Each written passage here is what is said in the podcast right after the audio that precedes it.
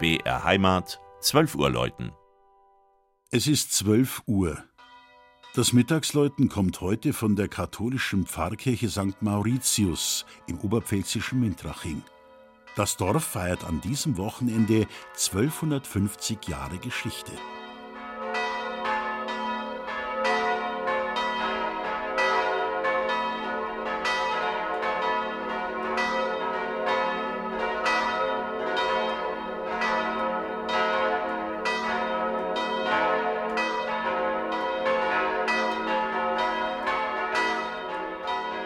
Mauritius.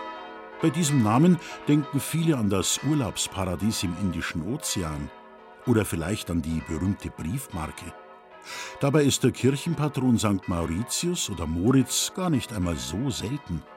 Allein in Bayern gibt es zwölf Kirchen dieses Namens. Kirche und Pfarrei von Mintraching tauchen früh in päpstlichen Schutzbriefen auf. Da wird etwa am 30. März 1148 darum gebeten, die Zugehörigkeit an das Kloster Niederalteich zu bestätigen. Auch das Benediktinerkloster an der Donau hat St. Mauritius als Patron. Auf den ersten Blick erscheint die Mintrachinger Kirche wie eine Mutter mit Kind. Direkt angebaut ist nämlich die ebenfalls mit einer Zwiebel gekrönte Kapelle St. Leonhard von 1713.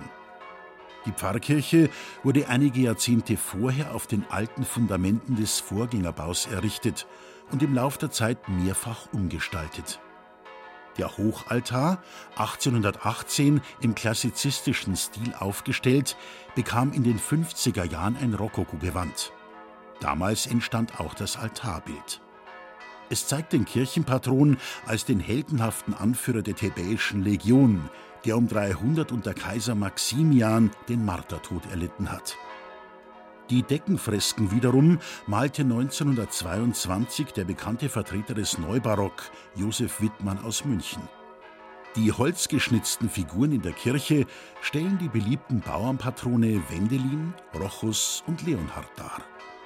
Und der wasserheilige Johann von Nepomuk darf an einem Ort nicht fehlen, den nicht selten das Hochwasser der Donau bedroht. Im 45 Meter hohen Turm läuten vier Glocken im Gloria-Motiv. An diesem Sonntag zu Ehren der ersten Erwähnung des Ortes Muntrihinga im Jahr 768. Das Mittagsläuten aus Mintraching bei Regensburg von Regina Vandal. Gelesen hat Christian Jungwirth.